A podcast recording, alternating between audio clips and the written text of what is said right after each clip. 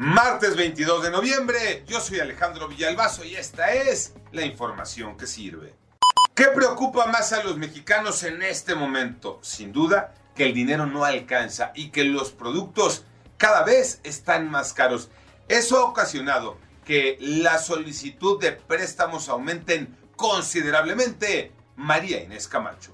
El cierre de fin de año se complica ya que la gente sigue pidiendo prestado para salir de deudas. De acuerdo con la fintechprestadero.com, la solicitud de un préstamo creció 200% y la mitad de las personas lo necesita para pagar una deuda, además de que se está usando la tarjeta de crédito de forma exagerada. México debuta en Qatar y desde la Ciudad de México el apoyo es incondicional. Iñaki Manero. Gracias Alex, hablamos del FanFest. Este espacio se realiza en el Monumento a la Revolución. Desde este lugar, aquellos que no pudieron viajar a Doha tendrán la oportunidad de apoyar al tricolor y escaparse del trabajo y la escuela.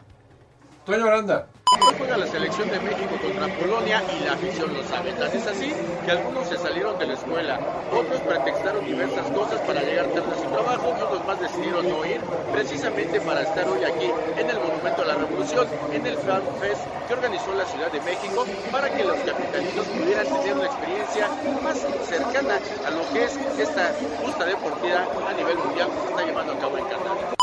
Y en el Mundial ya se dio la primera sorpresa. Vaya tango en Argentina, Tocayo Cervantes.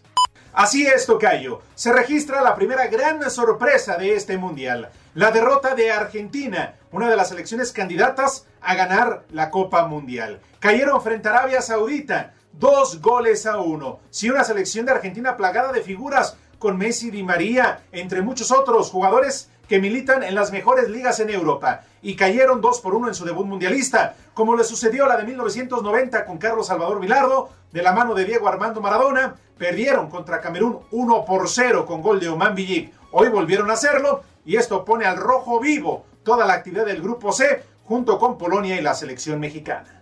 Yo soy Alejandro Villalbazo, nos escuchamos como todos los días de 6 a 10 de la mañana, 88.9 y en digital a través de iHeartRadio Pásenla bien, muy bien, donde quiera que estén.